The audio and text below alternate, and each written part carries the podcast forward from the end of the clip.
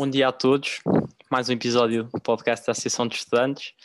Um, hoje vou falar com a Madalena Cobra, que andou no, no Valsacina durante seis anos, acho eu, uh, e vem falar um bocadinho sobre a experiência dela no intercâmbio. Bom dia, Madalena. Bom dia. Em primeiro lugar, queria-te só pedir para falares um bocadinho sobre ti e o teu percurso no Valsacina e o que é que tens feito agora. Um, então, eu estive no Valsacina desde o quinto ano até ao décimo. Uh, depois, quando cheguei ao décimo, fui para a área de humanidades. Um, tive, acho que como toda a gente no Valsacina, tive uma experiência boa, coisas boas, coisas más. Evolui imenso de várias formas diferentes. Ainda é um bocadinho estranho pensar que sou ex-aluna do Valsacina. Um, e, e, pronto, agora entretanto, quando saí foi, foi exatamente para fazer intercâmbio para a Dinamarca com, com a AFS. Foi, foi uma experiência arrebatadora, sinceramente. Um, e depois agora vou voltar outra vez para o décimo ano para fazer o curso de teatro um, na Escola de Teatro de Cascais.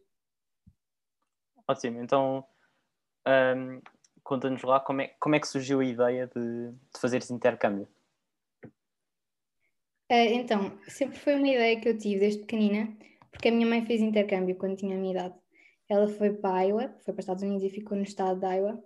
E eu, desde pequenininha, lembro-me dos amigos dela virem de vários sítios diferentes do mundo e eu pensar, ah, eu quero ser assim quando, quando for crescida, quero ter amigos de todos os mundo e quero, quero ter uma experiência como esta. Ela contava-me histórias e sempre foi uma coisa que foi encorajada na minha família a, sei lá, ter experiências diferentes e ver o mundo e nunca fechar as possibilidades àquilo que pode ser diferente e que não é a idade, às vezes, que, que, que mostra a maturidade que temos para podermos ganhar essa independência.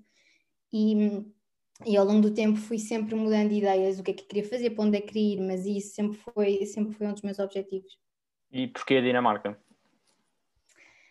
Olha, a Dinamarca foi, andei para trás e para a frente, porque eu queria ir para os Estados Unidos primeiro, quando era mais nova, por causa da minha mãe e depois comecei a chegar àquela conclusão de que os Estados Unidos, pá, pronto, imagina, os Estados Unidos é a base da globalização.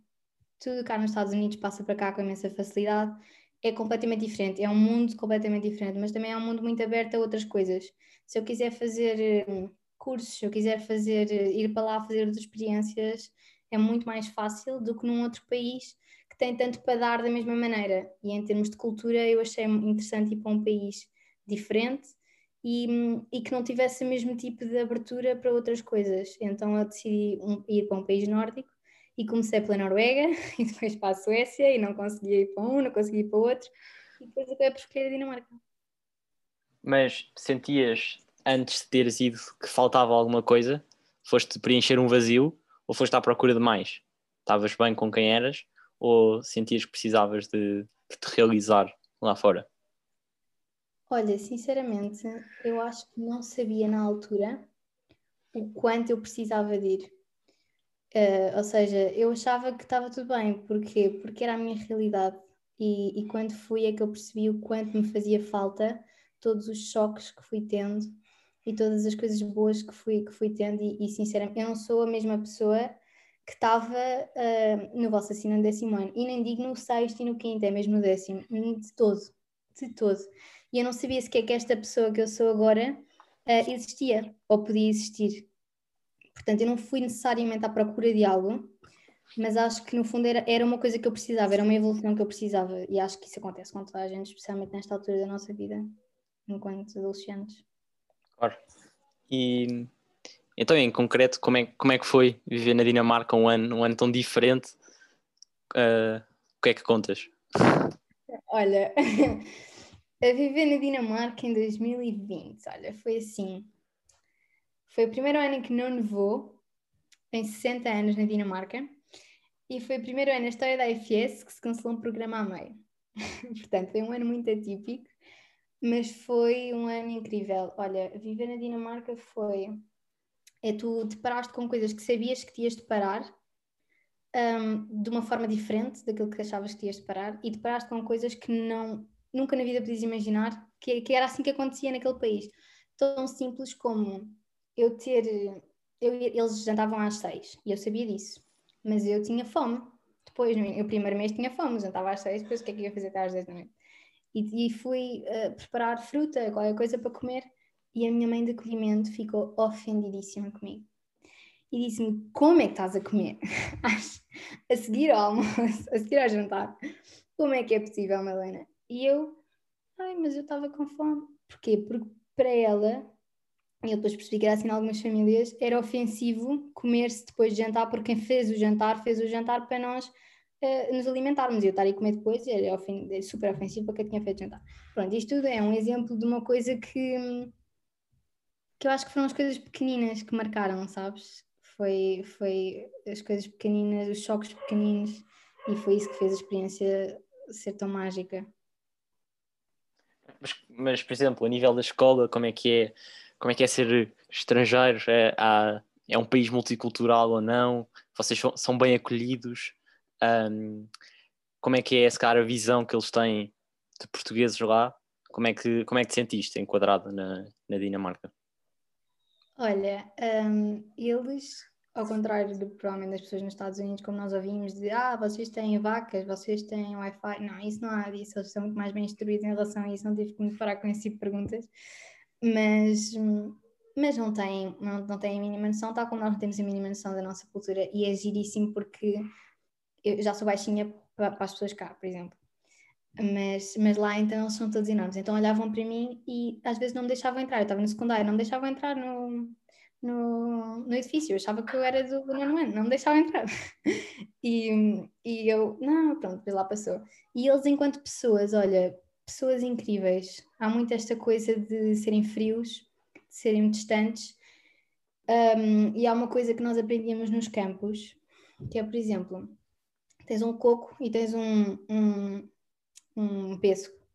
E nós latinos somos pêssegos, porque a casca é muito fácil de tirar e de chegares ao segundo, mas depois tens um, um caroço no centro que é muito rijo, e depois tens um, um coco, que eles que são os nórdicos, que tens que bater, bater, bater para abrir, mas quando abres é tudo, eles dão tudo.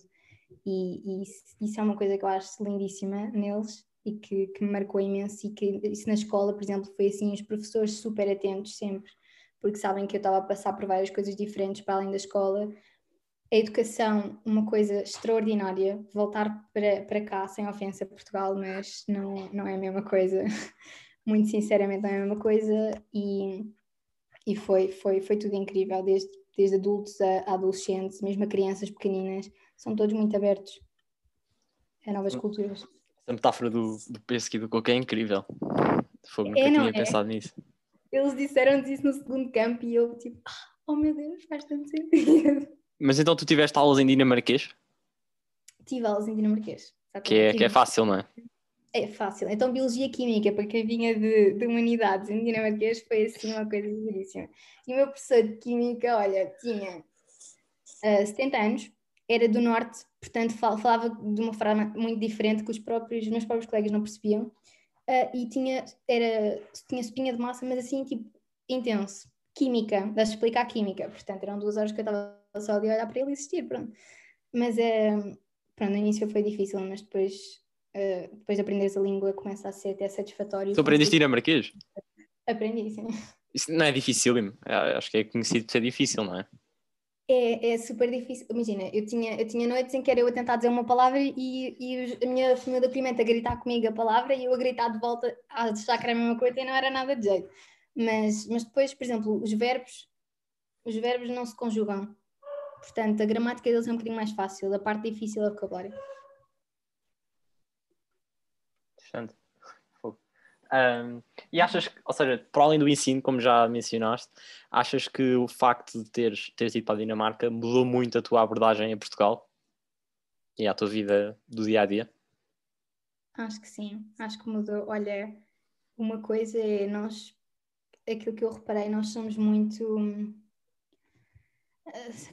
falinhas mansas, entre aspas, tipo, em geral, ou seja, estamos aqui, depois não estamos, e depois temos que fazer conversa com a senhora não sei quantas, e depois temos que estar aqui, e depois se eu digo que não, e não digo que não de uma forma, não, obrigada por, por ofereceres ajuda, já foi porque foi rude e fica chateado, e eles lá, não, é tipo, precisa de ajuda? Não, ok, tipo, e isso é uma coisa, é uma, e eu no início, olha, do time e, e, foi bater de frente, mas depois, mas depois eh, realmente é muito mais, faz muito mais sentido, há coisas que fazem muito mais sentido e que me abriu muito simplicidade, tipo, olhar para as coisas com mais simplicidade. Foi pronto, o maior impacto que depois de eu ter voltado para aqui. E, e qual é a tua ideia no futuro? É ficar cá ou queres, queres voltar para, para o Norte da Europa? Ai, essa pergunta, não sei. Eu, eu adorava voltar, adorava. Uh, mas, mas eu sinto que ir para lá não foi só ir para lá, foi sair daqui, sabes? E, e, pois, e, e, a questão aqui é: eu já lá tive, e eu não sei se calhar não quero ir para outro sítio, continuar a ver o máximo de sítios possível e continuar a encontrar-me em, em sítios diferentes. Acho que essa foi a melhor parte, foi ir para um sítio que eu não conhecia e que eu não fazia ideia para onde é que ia e ir à procura de mim mesma lá e, e, e, perceber que nós próprios estamos em todos os lados de forma diferente e por isso eu acho que provavelmente iria para fora na mesma, não vou ficar cá para eu, tipo, nem pensar, mas, mas, mas não para lá, provavelmente para outros sítios.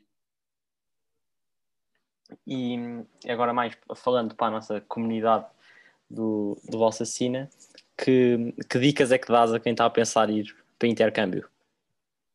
Olha, dicas. Uh, dicas dava.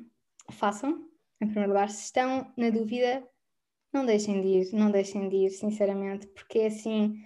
Um, se estás na dúvida é porque tens medo, e o medo é bom se nós o enfrentarmos, porque o medo, o medo é, uma, é o essencial à vida para isso, porque ele está cá, que é para nós podermos ter a coragem para o enfrentarmos e, e realmente fazermos aquilo que nos faz crescer.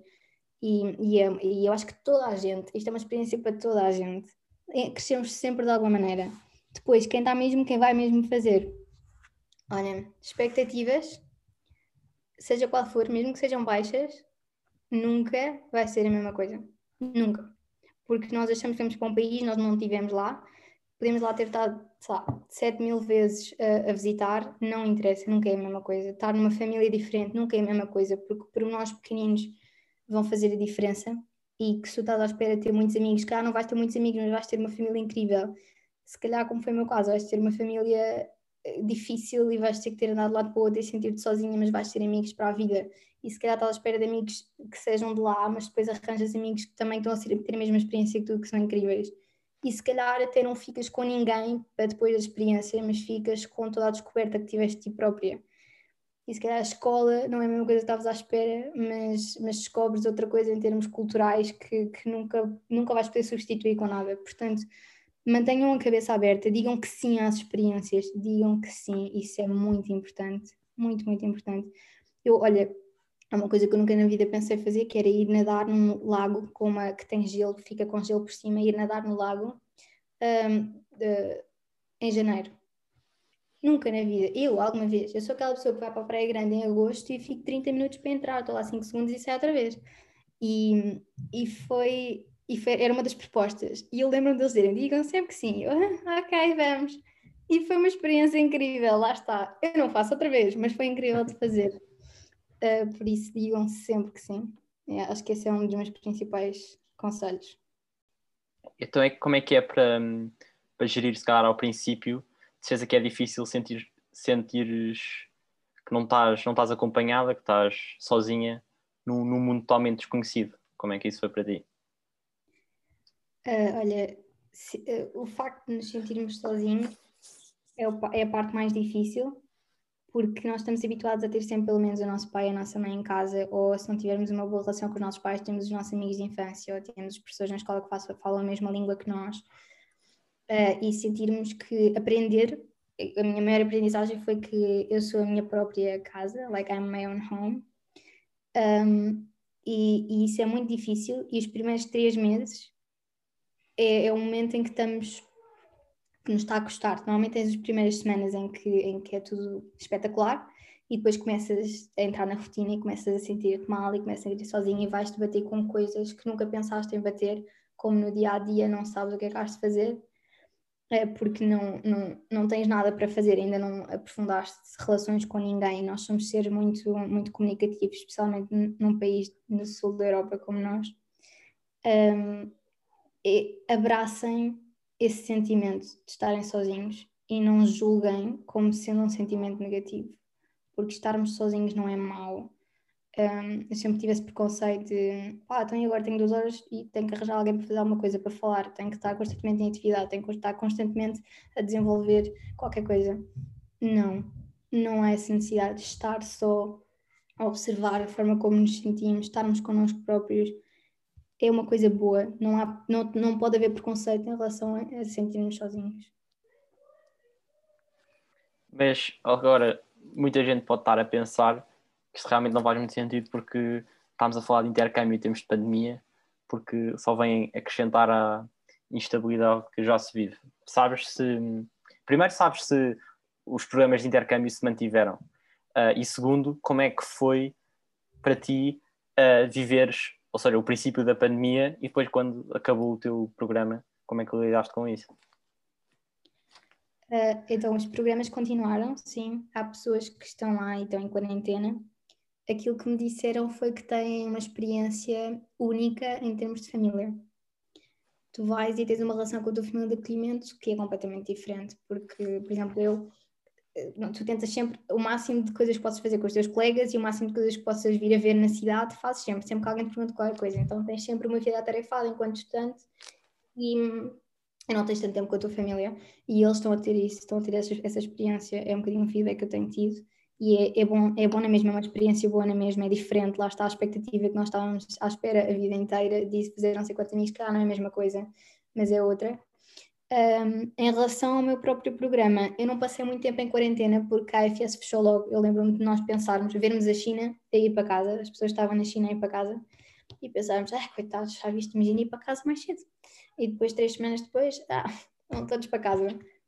E foi, sinceramente, olha, foi o momento mais difícil da minha vida até agora, porque foi deixar tudo a meio. Deixar tudo a meio. Estás a construir uma, uma, uma vida lá e, e, é quase é quando, como, como quando estás na praia e estás a fazer um castelo de areia e, e estás tão empenhado naquilo o dia inteiro e depois do nada vem uma onda e aquilo fica tudo, sabes, aquele, aquele altinho que fica ali e destrui tudo, já não há nada a fazer. E, e o mar vai continuar a vir porque a maré está a subir e tu não podes reconstruir nada porque já está e foi o que foi. E, e foi um bocadinho essa a sensação. Uh, os meus amigos ficaram todos lá, não pude dizer adeus a ninguém uh, e isso foi super difícil mas, mas eu não mudaria nada. Não mudaria nada. Se calhar se pudesse ficar lá mais tempo, ficava, mas mesmo este vir mais cedo fez-me ultrapassar coisas que eu nem sequer sabia que tinha para ultrapassar. É, isto, é, é tudo, isto parece tudo muito idealista, mas é mesmo, mesmo importante. Ótimo. Então, obrigado por teres vindo. Uh, foi muito esclarecedor e e boa sorte com tudo. Obrigado. Obrigada.